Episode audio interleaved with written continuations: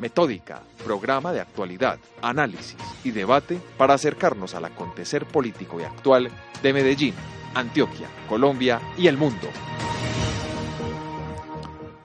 Cordial saludo para nuestros oyentes que hoy, como cada ocho días, juiciosamente nos sintonizan a través de Acústica, emisora web de la Universidad EAFIT, y por supuesto a las nueve de la noche con repetición por Radio Cipa Estéreo, emisora web del Círculo de Periodistas y Comunicadores Sociales de Antioquia.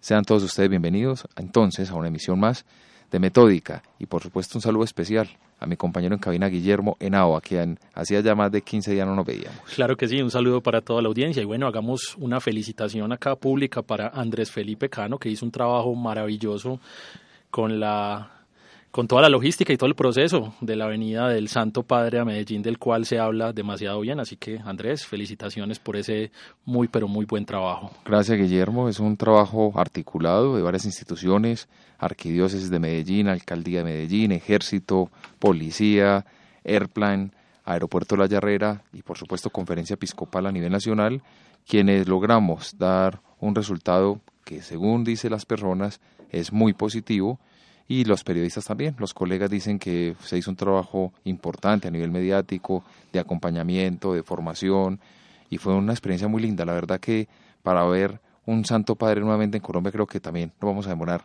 ¿Otros 30 años o qué? No sé si otros 30 años, pero sí bastantes años más. Bueno, y para el día de hoy tenemos un programa muy, muy interesante. Hay un fenómeno que está pasando en la política en este momento y es las firmas. ¿Por qué los candidatos a la presidencia se deciden ir por firmas? Y tendremos en nuestra sección actualidad análisis sobre, sobre, ese tema. En análisis, en análisis y debate tendremos una invitada muy especial que nos va a explicar algo que a mí me genera muchas dudas. ¿Por qué el emprendimiento en este momento está siendo la bandera política de muchos candidatos? ¿Por qué muchos candidatos nos hablan de emprendimiento? ¿Por qué en los planes de gobierno está el emprendimiento? Y por qué varias entidades del Estado le apostaron al emprendimiento como, como su política, como su bandera en este momento. Así es, y bueno, hay que mirar que hay demasiados jóvenes, que emprendedores en nuestra sociedad, universidades que forman a los estudiantes, a los profesionales futuros en eso, en salir a emprender, a emprender propias, sus propias ideas, sus, sus propios negocios. Y bueno, pues ahorita con Marisol hablaremos de eso. Entonces, no siendo más, vamos entonces con nuestra primera sección, sección de actualidad.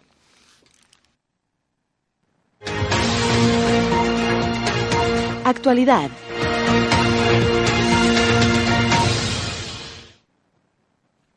Y en nuestra sección actualidad del día de hoy tenemos al diputado Alex Osorio. Diputado, bienvenido. Guillermo, un saludo muy especial a ti, a todos los oyentes, eh, cordial y especial saludo. Diputado, hay un fenómeno muy interesante en este momento y es el fenómeno de las firmas. Los candidatos a la presidencia se están yendo por firmas y eso habla de la deslegitimación de los partidos. ¿Qué está pasando al interior de los partidos y por qué se están yendo todos por firmas? ¿Qué está pasando? Sí, triste, desafortunado. Digamos que es la sensación que nos queda a todos, que es deslegitimación de partidos que han perdido vigencia. Digamos que es la sensación, no quisiera pensarlo, pero la realidad es esa porque podría haber otra interpretación y es, y es que ante los que han tomado la delantera eh, eh, en salir a aspirar por firmas, pues no deja de sentirse de cierta manera que, que es un esguince a la norma y, que se, se, tiene vigencia política. Eh, pero la sensación sí es como tú lo dices, realmente eh, la, la, falta de credibilidad desafortunadamente en los partidos políticos. Mm, diputado, una consulta y una pregunta para que podamos enmarcar a nuestros oyentes frente a ese fenómeno de las firmas. Expliquémosles un poco en qué consiste este fenómeno y el riesgo que se tiene eh, porque la gente podría pensar, entonces hay un candidato por firmas y cuando yo vaya a hacer la elección, voy a ver un tarjetón con más de 100 candidatos. Expliquemos un poco, hagamos pedagogía como con esa respuesta. Eh, sí, eso no deja de ser un riesgo, pues, porque obviamente em, los candidatos que hoy son muchísimos, ya precandidatos a presidencia, están en ese ejercicio, deben salir, no tengo exactamente la cantidad, pero a, recolectar un número significativo de firmas con base en el censo electoral del país. y digamos que a muchos que los tenemos identificados de un color determinado, pues claro, podría prestarse a confusión para el votante en, el día de las elecciones precisamente. Pero como decía ahorita en la primera respuesta, podría darse más bien lo segundo y es que aunque los identifique un color en especial, el hecho de estar en la calle recogiendo las firmas los va a mantener en vigencia desde hoy, que es todos los que están, y hasta el momento de las elecciones. Es una un poco contradictoria, eh, pero le apunto más a lo segundo. Es, es eso lo que, lo que se pretende, entre otras, y es eh, tener vigencia permanente para ser visto, para ser escuchado en términos de mercadeo. Lo que no se muestra no se vende y eso les permite o nos permite, porque obviamente nosotros, yo como diputado de Cambio Radical, obviamente también hoy estamos en ese ejercicio de tener vigencia eh, con mucho más tiempo de antelación al día de elecciones. Diputado, hablando ya propiamente de su partido y hablando del candidato que abiertamente es el líder de su partido y que en este momento decide irse por firmas, ¿qué tanto juega la política de alianzas que se puede hacer en función de los resultados para irse o no por firmas. En este caso sabemos que, que, muchos partidos que no cuentan con un candidato de pronto muy fuerte se van en desbandada y buscan otros partidos políticos y creemos que ese es un caso puntual que está pasando dentro del cambio radical. Sí, indiscutiblemente. Yo, yo voy a responder obviamente por lo que por lo que yo digo es un concepto mío, eh, mm, pero el, el, hecho de salir por firmas en el caso de lo nuestro, yo lo interpreto también un poco y le puede suceder a todos con el celo normal de los grandes dirigentes de los partidos políticos en Colombia de no ceder el, eh, el poder en cabeza de alguien que encabece mucho a un solo partido, dígase un liberal, dígase un conservador, cualesquiera que sea, en el caso nuestro, un representante de cambio radical, y por eso eh, vemos con buenos ojos el tema de salir a las firmas para recoger los intereses de las diferentes colectividades y que todos de alguna manera se sientan representados, que no esté el poder en cabeza de una persona que representa exclusivamente a un grupo político. Entonces, digamos que un espíritu sano de salir a buscar las firmas es el de la inclusión, él es, es el de que todos caben en, en, una ideología X y es lo que obviamente estamos haciendo en el caso de la recolección de firmas para nuestro líder natural, el doctor Germán Vargas Lleras. Es una campaña incluyente. La historia ha demostrado, la historia ha demostrado desde lo nacional, desde el, Congreso, desde lo departamental y municipal, que ningún candidato es capaz de llegar a su aspiración por su partido solo. Es muy difícil, nadie tiene esa, ese totalitarismo, entonces por eso el ejercicio de hacerse sumar y contar y, e invitar a, otros actores a que, hagan parte de, de, las propuestas y lo que estamos haciendo con el doctor Germán Vargas y una propuesta incluyente para todos los partidos en el país. ¿Cuál es el mayor riesgo que puede tener un candidato que se lance por firmas? ¿Y cuál sería esa ventaja con respecto al resto, al que va por un partido político? Explíquenos un poco. Pues, pues la desventaja es no lograr eh, el mínimo posible. Eh, voy a, lo voy a hacer a memoria. Yo me salgo a equivocar el número, por hace poco me, me, me contaban que voy a ir ser un poco más de 30 precandidatos intentando lanzarse eh, por el tema de firmas.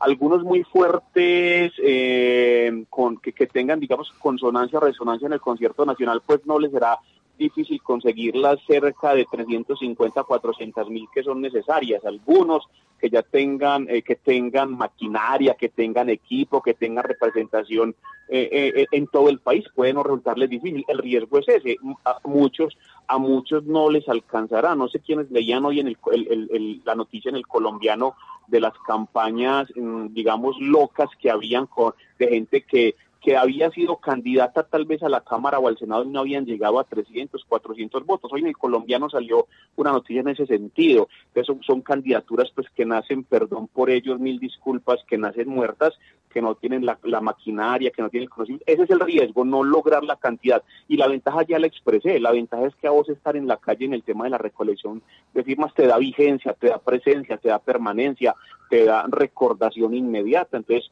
eh, estás, reitero, en campaña eh, un poco antes de, de, la calentura normal que siempre es generalmente tres meses antes del día de elecciones. Diputado, cambiando un poquito de tema, después de la venida del Santo Padre quedan muchos retos para el departamento de Antioquia. Vimos un desempeño, llamémoslo así, digamos, excelente para todo lo que se hizo para esta visita. ¿Qué retos tiene la Asamblea para este periodo de sesiones y qué viene puntualmente para la administración departamental? Bueno, a nosotros el tema del Papa, creo que a los antioqueños, a los medellinenses, a los colombianos en general, pues eh, nos dejó, un, digamos, un aura de, tranquilidad, de espiritualidad, de motivación, si se quiere, eh, para pensar en, en, un mejor país, en un mejor departamento.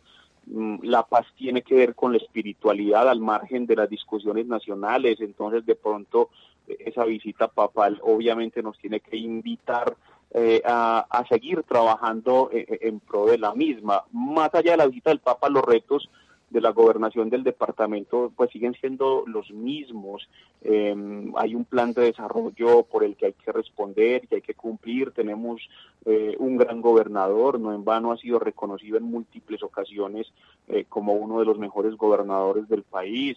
No en vano recibió aquel reconocimiento en México, que, que dicho sea de paso, Pacuña, mañana precisamente salimos una comisión de diputados de la Asamblea eh, a, Ciudad de México también ante el reconocimiento por el gobernador nos han invitado y vamos a ir algunos a, replicar un poco la información de lo que es Antioquia y, lo que aquí estamos haciendo. Entonces, el reto para el departamento es cumplir a los antioqueños con el plan de desarrollo, con los eh, programas detonantes de desarrollo que planteó el señor gobernador. Yo creo que, se están haciendo las cosas bien uno entiende el desespero de la gente, eh, un poco lento por un asunto de la recesión económica que vive el país, pero es normal que el primer año se gaste en planeación y esperemos que en estos dos años restantes temas como el tren, que es un reto del señor gobernador, como el puerto de Urabá, como los mil kilómetros de vías terciarias en los que el gobernador está cumpliendo, como las ciclorrutas, es decir, un sinnúmero de programas planteados en el plan de desarrollo puedan acometerse, pero yo siento que vamos por muy buen camino y nos quedan un poco más de dos años para cumplir con todos estos proyectos. Diputado, ¿se crearán nuevos partidos políticos entonces de acuerdo con estos candidatos que se van a lanzar por firmas?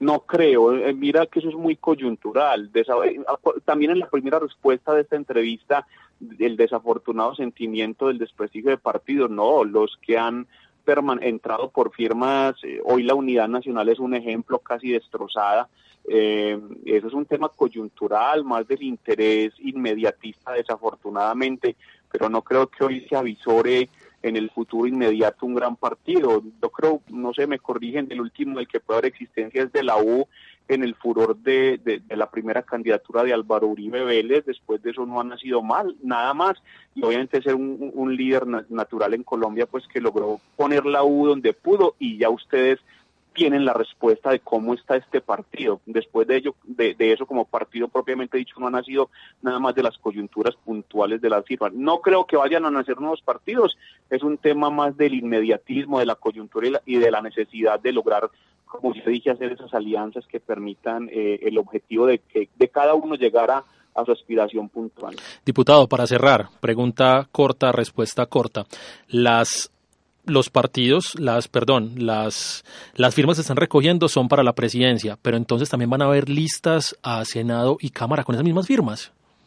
Ese tema no lo hemos resuelto aún, ese tema no, es, digamos que es un asunto que está en discusión.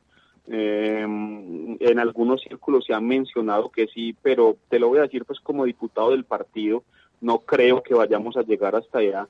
El tema es más de la necesidad presidencial, por lo que dije, sumar esfuerzos, sumar voluntades, sumar intenciones de actores de otros partidos que, queramos apuntar. Y el tema del, del, de Bolívar, del Palacio de Nariño, de la presidencia, no, las, las corporaciones públicas, estoy seguro que defenderemos la existencia los liberales de su partido, los conservadores del mismo y en el caso de nosotros los de Cambio Radical, un partido que obviamente está posicionado en el país, que tenemos una expectativa futura pues de, de, estar obviamente compitiendo duro con los más grandes, pero no, yo creo, eh, por mi posición de diputado que he escuchado, que, que en las corporaciones, dígase Senado, Cámara y el resto seguiremos conservando la imagen de nuestro cambio radical.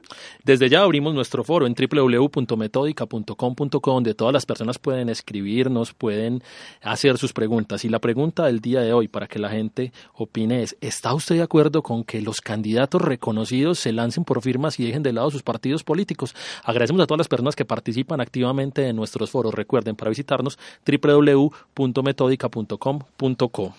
Diputado John Alexander, muchísimas gracias por su tiempo, por habernos acompañado en una misión más de Metódica. A su servicio siempre, mi negro, en lo que pueda servir con todo cariño. Un abrazo grande. Y de Medellín nos vamos a Montevideo, Uruguay, con nuestra corresponsal Victoria Contartese, quien nos trae un análisis detallado de la realidad política de este país del sur de América. Tengan todos ustedes muy buenos días. Tal y como les adelantaba en mi columna anterior, la situación del vicepresidente de la República Oriental del Uruguay, Raúl Sendic, se encuentra realmente en un momento crítico. El día 4 de septiembre se conoció finalmente el fallo del Tribunal de Ética del Frente Amplio, partido de gobierno, partido al que pertenece, por supuesto, el vicepresidente Sendic, en el cual eh, se hace todo un informe detallando eh, la situación con respecto a varios gastos eh, que se registraron en las tarjetas de créditos corporativas de ANCAP, la empresa de refinería del Estado, de la cual el vicepresidente fue su presidente desde el año 2011. En el fallo del tribunal se detallan esos gastos, se este, juntan además algunas declaraciones que hizo Raúl Sendic en su comparecencia ante el tribunal al respecto de estos gastos y finalmente se termina resolviendo que, por un lado, el tribunal, al ser de materia, en materia de ética, no va a definir cuestiones jurídicas, lo cual deben ser, por supuesto, definidas a través de los órganos de justicia pertinente, pero sí se expide em, entendiendo que el comportamiento ético y político que tuvo el vicepresidente en su momento cuando fue presidente de ANCAP al respecto de los gastos de la tarjeta es este por lo pronto dudoso y que eh, deberían tomarse acciones al respecto. Que el tribunal, asimismo, eh, hace la salvedad de que no es un órgano competente para determinar una sanción y que se va a elevar al plenario del Frente Amplio que está teniendo lugar este día 9 de septiembre. El plenario del Frente Amplio comenzó con la llegada del vicepresidente Raúl Sendic, que presenta formalmente su renuncia ante el plenario, eh, diciendo que es el plenario quien lo ha colocado en el lugar de la vicepresidencia y que por tanto es ante ellos que quiere presentar esta renuncia, entendiendo que el del Tribunal de Ética por el que no se expidió en los medios de comunicación hasta el día de hoy es eh, un poco desproporcionado y que no cuenta con las pruebas suficientes para eh, los conceptos vertidos dentro del informe, como por ejemplo el de malversación de fondos. Desde la lista 711, lista del vicepresidente Raúl Sendic, se solicita al Tribunal de Ética que modifiquen estos términos, entendiendo que no tienen este, elementos probatorios para utilizar terminología jurídica a este respecto.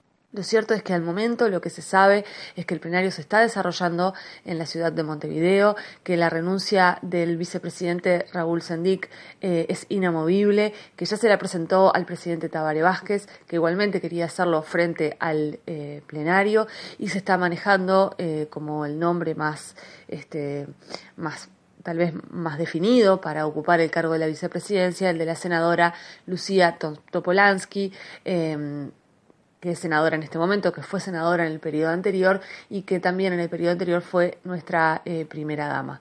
Por ahora eso es todo, eh, los mantendremos informados de la situación con respecto a la vicepresidencia de la República Oriental del Uruguay. Informó para Metódica Victoria Contartese.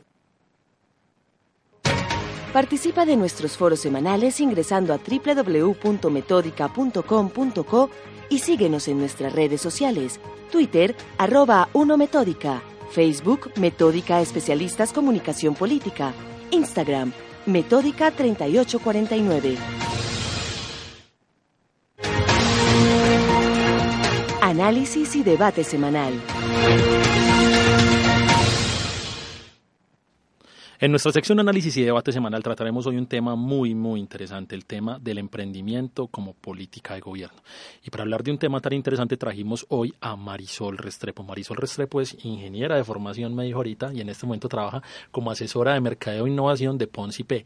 Marisol además tuve la oportunidad de conocerlo en diferentes programas y procesos de emprendimiento eh, de parte de un programa del Ministerio de las TIC que se llama Vive Digital. Marisol, bienvenida a Metódica. Muchas gracias.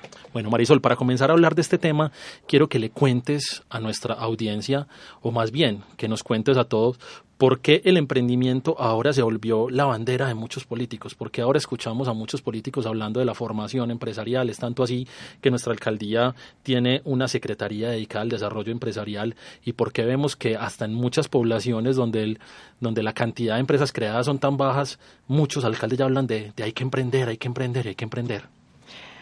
Bueno, una de las razones claras y, que también se las manifiesto a los estudiantes cuando estoy en clase es que eh, no van a volver a, a, nacer empresas grandes, o sea, no va a volver a nacer una empresa de 3.000 o 4.000 trabajadores verlas, eh, ver una empresa de esas se requiere un tiempo bastante eh, largo y pues lo que buscamos o lo que buscan eh, eh más que todo las personas que dirigen las, eh, las ciudades y los gobiernos en general es que las, los jóvenes tengan unas oportunidades diferentes a las tradicionales, es que tengan la posibilidad de, de sacar una idea, sea a través de un autoempleo, sea a través de un, em, de un, de un emprendimiento de autoempleo, sea a través de un emprendimiento de base tecnológica, o sea a través de un emprendimiento tradicional. Entonces, básicamente, una de las razones fundamentales es porque el nacimiento de empresas grandes ya no se va a volver a dar y los puestos de empleo de las empresas grandes cada vez, uno, son más automatizados, o sea, que son más reemplazados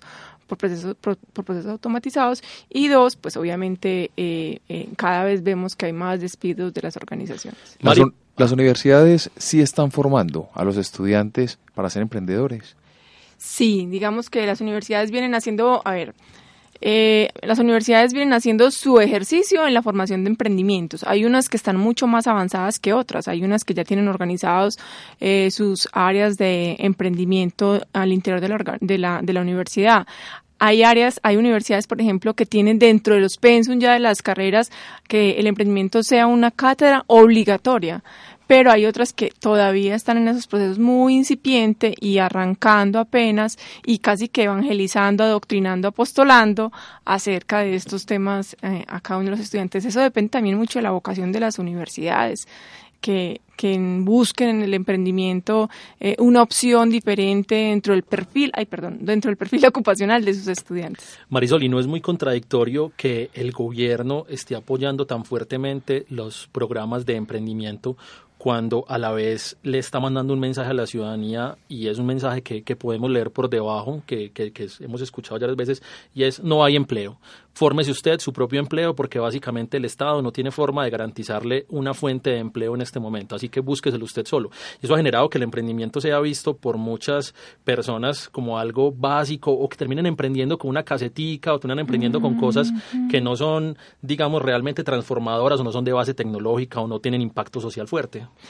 Mm, yo no eh, subestimo ninguna de las iniciativas, así sean de base de, de autoempleo. Eh, pienso que esas iniciativas que tienen los gobiernos, incluso de promover el tema de autoempleo, precisamente lo que está haciendo es que las personas que no tienen posibilidades de capacitarse en una universidad o de acceder a un SENA, pues eh, hagan hagan uso de sus destrezas y de sus habilidades para que puedan desarrollar esos procesos y puedan emprender, así sea una idea muy básica, eh, por ejemplo, la marquetería, por ejemplo, eh, la, la, la, zapatería, o sea, yo no, yo no desestimulo ninguno de ese, de ese tipo de emprendimientos incluso porque si uno sale de Medellín, ya empieza a ver que las regiones carecen de esas posibilidades para emprender, para tener emprendimientos de base tecnológica que le generen un alto impacto en temas de ingresos a la ciudad o en temas de empleo a una ciudad.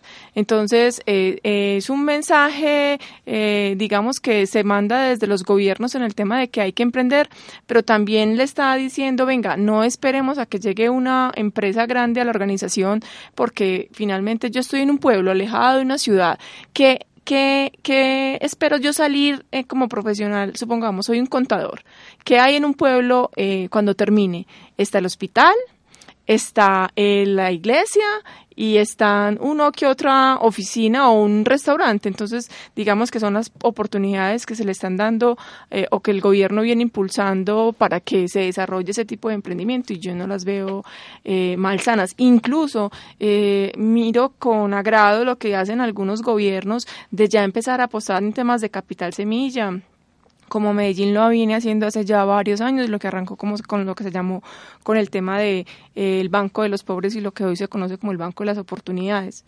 Eso, eso me parece que es una buena, una buena opción. Usted acaba de tocar un tema muy importante, porque los jóvenes quieren emprender, los jóvenes quieren crear su propia empresa, pero muchos no cuentan con el recurso para liderar esas propuestas, desde el gobierno, desde las instituciones educativas se está apoyando? ¿Cómo es ese vínculo con los jóvenes para que puedan desarrollar esa idea y llevarla a cabo? Que no se quede solamente como en una ilusión, sino que efectivamente se logre el objetivo planteado. Bueno, me haces una, una pregunta muy difícil, sobre todo porque el ecosistema no es perfecto. Nosotros no tenemos ecosistemas eh, como los de Israel, por ejemplo, que tiene el mayor número de incubadoras en el mundo, o como los alemanes, ¿cierto? Eh, tenemos eh, ecosistemas que son, que carecen de pronto de temas de fomento o de temas de financiación, incluso en el tema de ecosistema carecemos de medios de comunicación que incentiven a las personas a emprender. No tenemos medios de comunicación en los cuales los emprendedores mm, se vean reflejados ahí. Son casos como el de Mario Hernández, donde de manera independiente lo hace, o hay casos muy, eh, créame, lo viene haciendo, pero no tenemos esos medios de comunicación que los motiven.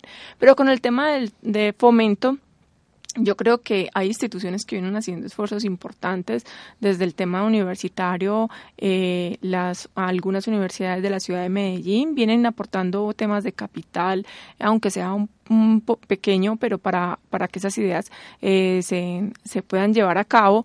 Eh, pero la, el, el, alcaldía de Medellín, el gobierno departamental son muy incipientes. Vuelvo y te digo, hablar de un capital semilla de 10 millones de pesos para un emprendimiento de base tecnológico, pues se queda corto pero eh, digamos que eh, también hay que ir y buscar esos fondos e, e, incentivar al estudiante, incluso al emprendedor, a que los busque para que finalmente sean usados.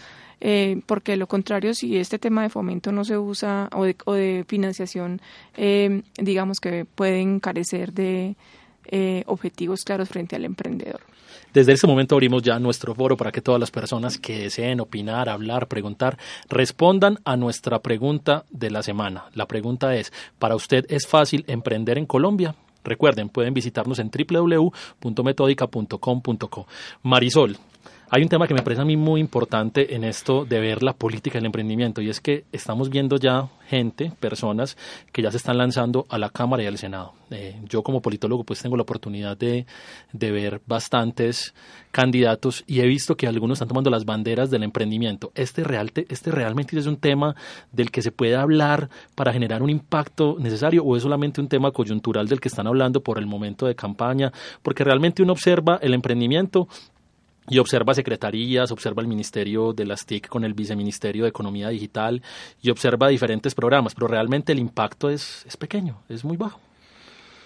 Eh, vuelvo y utilizo los términos que decía ahorita. Es un tema de evangelizar, de adoctrinar, de apostolar, de evangelizar en todo este tema con respecto al, al, emprendimiento. Digamos que las en ciudades intermedias como Medellín, como Armenia, como Cali, como Barranquilla, son ciudades que este tema de, de emprendimiento vienen teniendo un impacto muy importante dentro de la política pública y yo creo que se convierte en una bandera muy importante para cualquier persona que quiera acceder a un cargo eh, público y que quiera dirigir una ciudad o que quiera dirigir un departamento como el, el departamento del Atlántico o como es el tema de los Santanderes que vienen siendo eh, también otros, otras ciudades como Bucaramanga que viene creciendo en todo este tema.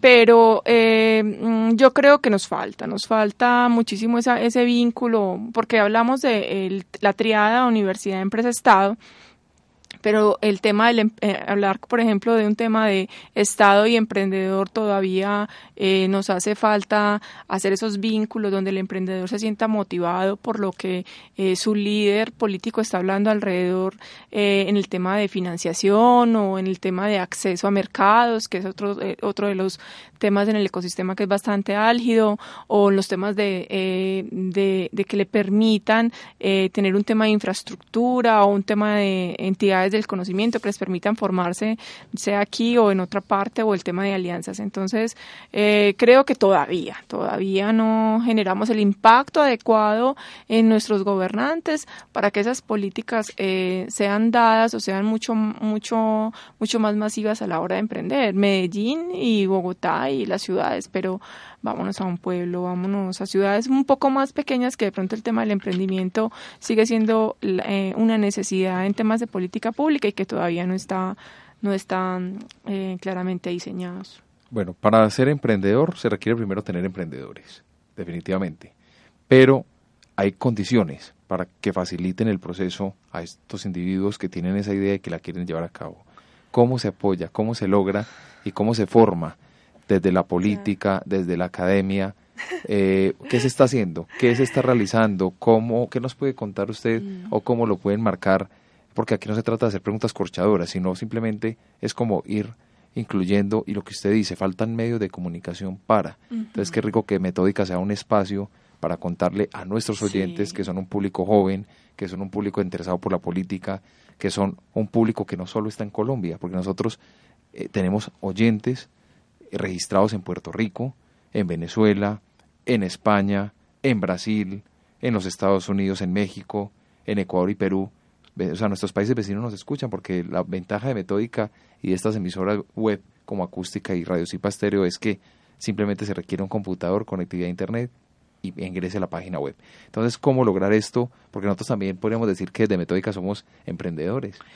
Mira, hay como varias cosas con, respecto al tema del emprendedor, eh, que es lo mismo que dicen si se, si, se, nace o se hace. Pero yo creo que hay un factor fundamental que conecta todo el tema del emprendimiento con el tema político y es su capital relacional. Yo valoro demasiado el capital relacional que tienen los emprendedores. Sí, eh, no, no me gustan mucho los emprendedores que se ganan todos los premios. Creo que el que está acostumbrado a ganarse premios y a vivir de premios, pues eh, es un emprendedor que uno no lo ve finalmente desarrollando su, proyecto, sino acostumbrado a, ir por un premio. Sino ese que es capaz de, eh, de, estar en un evento político, pero que también es capaz de ir a, a una asamblea general de empresarios, pero que también es capaz de ir a, a la a la asamblea de copropietarios de, de, la unidad, pero que también es capaz y tiene cómo ir y aportar al tema de, de, eh, eh, de la junta comunal de su barrio. Entonces, ¿Por qué es importante para mí el tema del capital relacional? Porque todas las personas que nosotros conocemos, independientemente de que sea su el lugar o la forma en que se conoció, llegará el momento en donde aporten y en donde el emprendedor menos piensa encuentra esa oportunidad, esa, oportunidad que se le está dando de que su negocio salga adelante o de conocer la persona indicada en ese momento. Entonces, para mí, más que el tema de la persistencia, el tema de eh, la generación de cultura, el tema del miedo al fracaso, que siempre es un fantasma que está constante, el bullying que le hace a uno la familia todo el tiempo, usted que va a ser capaz, usted no es capaz, vaya, empleese. Eh, esas, más que todas esas situaciones, yo creo que el capital relacional, eh, sobre todo en temas eh, donde tenga que ver diferentes espacios, el tema social, el tema político y el tema económico, y tenga la habilidad, el de estar en todos esos estados eh, o en esos momentos y con esos personajes, me parecen súper valiosos. María, hablemos un poquitico del ecosistema de emprendimiento en la ciudad de Medellín, en el departamento de Antioquia. Tenemos una secretaría que tiene varios programas, tiene varios planes, programas y proyectos, por decirlo de forma eh, puntual, y apoya desde diferentes entidades y además gozamos de tener un distrito de innovación. Hablemos un poquitico de cómo funciona eso y cómo se enlaza realmente con, una realidad y es que los jóvenes quieren emprender y es que hay muchas muchas personas que en el emprendimiento la salida y ven la, la solución a muchos de sus de sus afugias, por llamarlo así. A ver, con el respecto al tema de ecosistemas, pues eh, hago un recuento por decirles algunos de los elementos del ecosistema son la cultura, los casos de éxito, los clientes, las, las redes, eh, las entidades de soporte, la infraestructura, los medios de comunicación. Eh, bueno, es una, es una cantidad de elementos. frente al tema del ecosistema, tanto de la ciudad como a nivel de departamento, yo pensaría que a nivel de ciudad nos falta. Eh, tenemos entidades muy valiosas, como lo decías ahorita, el tema de Ruta N, el tema de Parque E, el mismo Créame, es una de las incubadoras aceleradoras más importantes que tenemos no solamente en la ciudad, sino a nivel país. Pero digamos que todavía nos faltan articular, o sea, hay un vacío entre, entre lo que, entre eh, la idea que nace y ya pues como todo, todo el proceso como de, de sostenibilidad de la idea. Eh, nosotros hablamos del Valle de la Muerte, que son aproximadamente tres años entre 0 y 3 años, y es ahí, es ahí donde el acompañamiento todavía nos falta. Como lo dije ahorita, todavía nos faltan medios de comunicación hacia el emprendedor. Nosotros no tenemos muchos medios de comunicación que hablen de temas de emprendimiento. Yo incluso los invito a los estudiantes siempre a que sigan a Mario Hernández en las redes porque es una persona que motiva, pero también que dice, llámeme, yo le, yo le, yo le, yo le oriento, yo le asesoro sobre su idea de negocio. Entonces uno decir, wow, una persona como esta es que, que le dice a uno, llámeme, eh, pero créame, viene haciendo unos ejercicios, pero no tenemos muchos medios de comunicación alrededor del tema. El tema de financiación te tengo que contar lo que nos pasó. Eh, el año pasado salió una convocatoria en Impulsa que hablaba de eh, que le iban a financiar el 50% a las entidades bancarias eh, para que abrieran servicios al emprendedor. Nosotros visitamos, en ese entonces trabajaba con otra organización, visitamos aproximadamente tres bancos y todos tres nos decían, ¿y por qué el Estado me va a dar a mí dinero para montar servicios para el emprendedor. O sea, todavía no están como muy acostumbrados a, a, tener servicios para el emprendedor.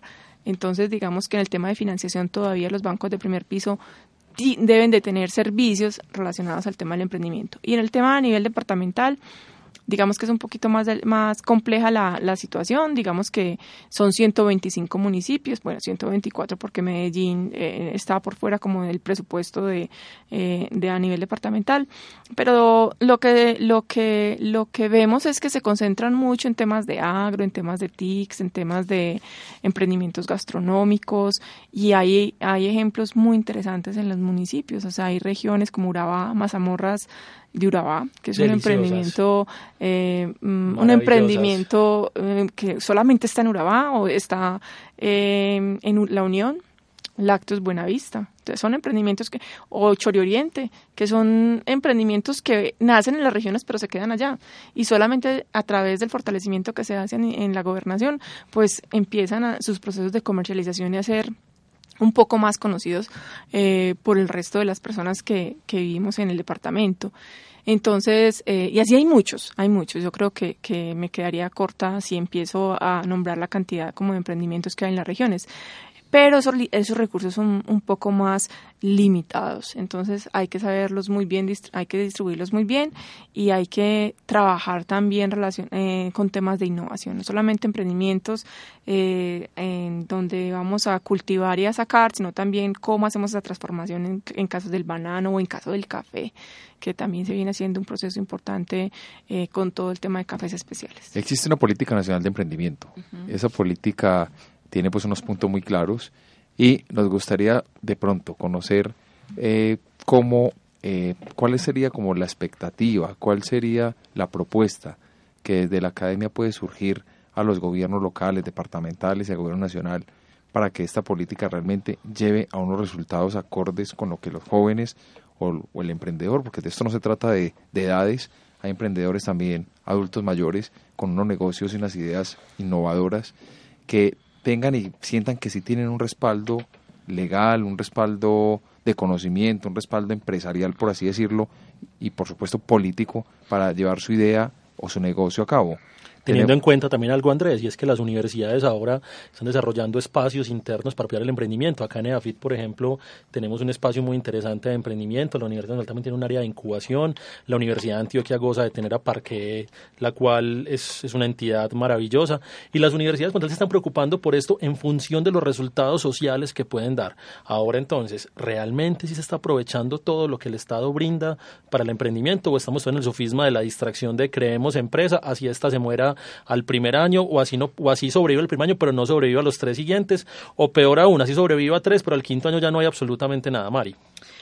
Bueno, con lo que me, el tema que me preguntas desde la academia, desde el tema de la política de emprendimiento, yo creo que las universidades eh, están haciendo su trabajo, lo que estoy diciendo, eh, pero todavía hay, hay que hacer muchísimos esfuerzos. ¿Por qué? Cuando uno llega a clase, el estudiante le dice la profe de, de la materia de relleno.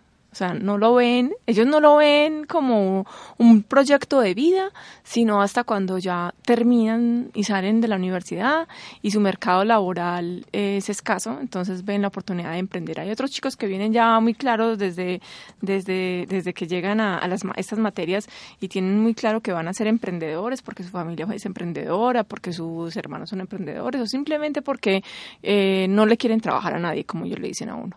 Eh, ¿Qué, están haciendo las universidades? Las universidades vienen haciendo concursos lo que decía eh, Guillermo es muy cierto. La Universidad de AFITI cuenta con un concurso que se llama Iniciativas Empresariales, que se terminaron sus inscripciones el 11, ahorita el 10 de el, pasado domingo. Y eh, ahí lo que se hace es que las personas, eh, que los estudiantes monten su modelo de negocio, se les pregunte por su idea, cuál es el equipo, el rol de cada uno, qué innovador tiene dentro del proceso. Lo mismo pasa con la Universidad de Antioquia, lo mismo pasa con la Universidad de Medellín y digamos que con la Universidad Pontificia y digamos que muchas de ellas hacen ese ejercicio. Eh, ¿Qué tendrían que hacer las, la academia? Yo creo que ser un poco más incisivos en el tema de, del emprendimiento o de promover las cátedras de emprendimiento en los chicos.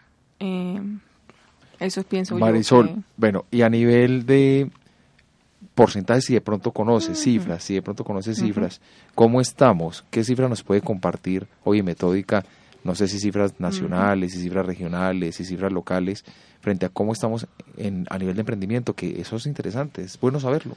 Yo creo que la cifra ahí más interesante es, yo quiero saber el nivel de muerte de las empresas en Colombia. Esa cifra... De 10 empresas que se crean, 70 mueren. Pero 70% en el primer año. En el primer año, ok. Sí, eh, digamos que al emprendedor hay que decirle que el primer año no ve nada. O sea, es más, a veces hasta el segundo año no ve nada. O sea, sus ingresos son cero. Gracias, Marisol.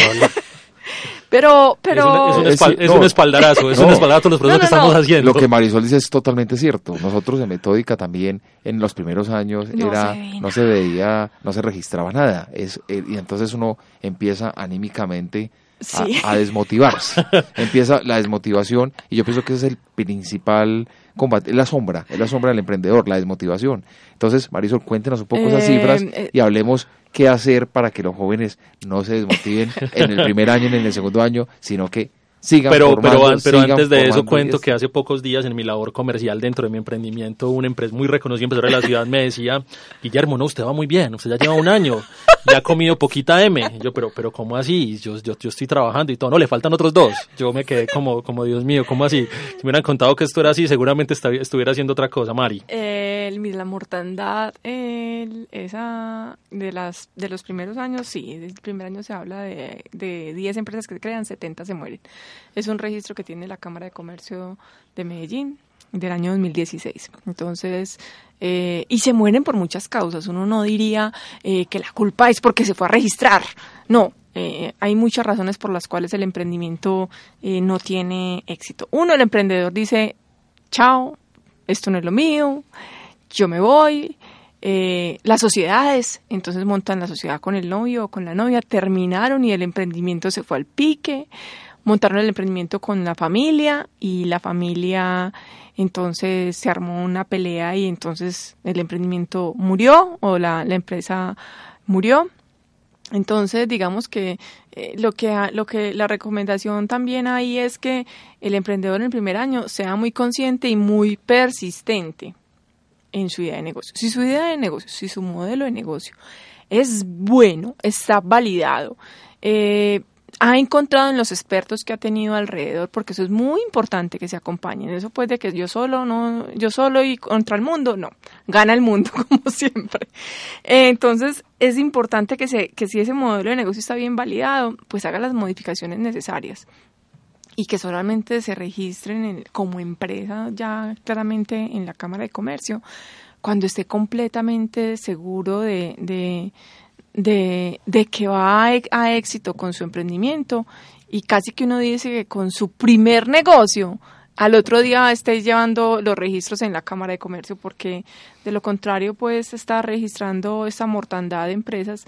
Tú lo decías ahorita y era el tema de la edad temprana. En Japón se registran los emprendimientos después de los 60 años y hay otros países como el nuestro que promueven el emprendimiento desde muy tempranas edad edades, pero digamos que eh, eh, cualquier edad es válida para emprender o para generar eh, cualquier innovación disruptiva en cualquier Marisol, Marisol, según lo, según lo que acabas de decir, entonces, ¿qué es lo recomendable? Cuando una persona quiere llevar su idea de negocio para ser un emprendedor, lo primero, sí es recomendable que lo registre ante una cámara de comercio o que tenga o que espere un tiempo prudencial para hacer esto. Yo le recomendaría que esperara, O sea, que primero tuviera validad, porque es que es, es eh, muchos de los programas de los gobiernos son, bueno, registro, registro, registro. Necesitamos saber cuántas número de empresas nuevas. Cifras e indicadores. Cierto. Entonces nos comprometimos a crear 2.000 empresas en un, en un cuatrenio. Entonces, bueno, necesitamos que se registre ya, se registre ya. Eh, pero la recomendación que uno les da a los emprendedores es, eh, venga, vamos validando el modelo de negocio, eh, miremos si estamos generando esos negocios y una vez casi que estemos seguros de que ese negocio ya se va a dar y que sea completamente necesario ese registro, pues vámonos y nos registramos para que estemos completamente seguros de que, de que no vamos al año a estar cerrando la empresa, porque abrirla es muy fácil, pero cerrarla es muy complicado. Marisol, hablemos un poquito de un tema que es importante ahora y es el tema de los emprendimientos de base tecnológica, que son los emprendimientos que, que el Estado está ahora apoyando constantemente, a pesar de las dificultades que tiene con alguno de ellos, como puede ser el caso de la plataforma, plataforma, oígase bien como lo digo, la plataforma Uber. En este caso, el viceministerio, el viceministerio de las TIC, el Ministerio de Economía Digital en cabeza del, del viceministro Daniel Quintero, promueve por medio de diferentes programas y ahora van a tener su Colombia 4.0 la creación de estas empresas. En el año 2003, del 2000 al 2003 tuvimos el boom de las .com, todo era las .com, ahora tenemos el boom de las el boom de las startups. ¿Qué podemos decir de eso? Para la gente sí es tan fácil crear una aplicación y decir, listo, me la llevo para la web y ahora me voy a tapar de plata, que ese es el sueño, ese es el sueño de muchos. O es tan difícil como simplemente, o es, tan difícil como lo hemos visto con muchas, muchas empresas que ni siquiera han podido salir a la web, ni siquiera se han podido montar en algo que ahora es tan común para todos. Bueno, lo primero que hay que decir es que la base tecnológica, el emprendimiento de base tecnológica no necesariamente está relacionado a una apps ni a un tema de tecnología dura, software, no. Cuando hablamos de base tecnológica estamos hablando de emprendimientos que tienen unos eh, crecimientos muy rápidos, ¿cierto? Eh, que tienen un factor importante de innovación. Y incluso yo pensaría que son los más atractivos para los inversionistas, porque tienen una rentabilidad altísima, aunque tienen un riesgo también altísimo. Por ejemplo, un desarrollo nanotecnológico, eh, un desarrollo en temas de óptica, un desarrollo en manufactura 4.0, que es eh, una de las eh, tendencias que se está hablando hoy en día. Entonces, no solamente la base tecnológica está relacionada a un tema de apps, yo le digo incluso a los estudiantes, no vamos a solucionar todo con tecnología no vamos a hacer una apps para buscar el perrito, no vamos a hacer una apps para, para encontrarnos en el restaurante, no, no, no, hagamos también otro tipo de emprendimientos relacionados a, la base tecnológica, que están directamente a esas tendencias como la nano, como la bio, como el tema de, el tema de sostenibilidad. Entonces, digamos que en ese tema yo difiero un poco frente al tema de la política que se viene dando desde el ministerio porque no estamos trabajando en el tema de desarrollo, estamos trabajando en el tema de consumo. Entonces nos están acostumbrando a la sociedad y al emprendedor a consumir, más no a desarrollar digamos, en el tema de desarrollo nos estamos quedando cortos eh, en, en, temas de emprendimiento. Entonces, eh, digamos que primero, pues claro que el tema de base tecnológica no está directamente relacionado con el tema de tecnología. Y segundo, que eh, estamos acostumbrando a los emprendedores a desarrollar apps, pero apps para cualquier cosa, no necesariamente que tengan una finalidad o que tengan una, una un futuro como tal. Entonces, eso es importante tenerlo claro. Bueno, un mensaje final para nuestros jóvenes oyentes, para nuestros adultos que hoy se están conectando a través de acústica, a través de Radio Cipa Estéreo, para que se motiven a ser emprendedores. Ay, bueno, parte de las motivaciones es, miren, los emprendimientos eh, salen de oportunidades, de necesidades o de problemas. Mm, eh, alguien se ríe mucho cada vez que ve mis libros y porque ahora últimamente leo sobre mucho sobre caos sobre estados entrópicos, sobre el tema del desorden. Y es porque los sistemas caóticos o los problemas generalmente son oportunidades o caldos de cultivo para los emprendedores. Cuando llegan los problemas, ahí es donde tenemos que empezar a identificar esos mercados emergentes que pueden empezar a salir. Eh, las motivaciones eh, es muy sencillo que el emprendedor o la persona que quiera eh, desarrollar su idea empiece a identificar esas tendencias eh, que se vienen dando o que se van a dar en 10 años Una de ellas es el tema de envejecimiento, por ejemplo. Vamos a hacer una población envejecida en el año 2024 y no estamos pensando en emprendedor, en emprendimientos para el adulto mayor, en alimentación para el adulto mayor, en temas de vestuario para el adulto mayor, en temas de amoblamiento urbano para el adulto mayor, en temas de amoblamiento de hogares para el adulto mayor. Ese es una, eh, una, un mercado en crecimiento. El tema de sostenibilidad es un mercado en crecimiento, el tema de movilidad son mercados que van creciendo y desde ese tipo de iniciativas los emprendedores pueden empezar a, empezar a idear sus ideas, pues a idear sus, sus procesos de, de, emprendimiento. El tema de Big Data, las economías del conocimiento, o sea, las personas que tienen las habilidades para coger toda esta información que hay en la red, yo pensaría que eh, son, son son los emprendedores que tienen que eh, eh, eh, tendrían que empezar desde ya a desarrollar esas ideas porque la verdad es que las organizaciones están necesitando cada vez más ese tipo de información quién dónde cómo quién es mi cliente cómo está mejor dicho lo que hace Facebook y Google con nosotros. En estos días un periódico español hablaba de que era más, eran más peligrosos los dueños de Facebook y de Google que los mismos presidentes de Rusia y Estados Unidos. Y uno dice, sí, es que tienen toda la información de todo el mundo y eso es, eh, eso es lo que finalmente va a mandar eh, en, pocos años, son las economías del conocimiento. Agradecemos a Marisol Restrepo, asesora de Mercado e Innovación de Poncilpe y además docente de, la, de acá de la casa, de la Universidad FIT. Marisol, muchas, pero muchas gracias por esta, por esta charla y ya sabes que siempre bienvenida a Metódica. No, muchísimas gracias.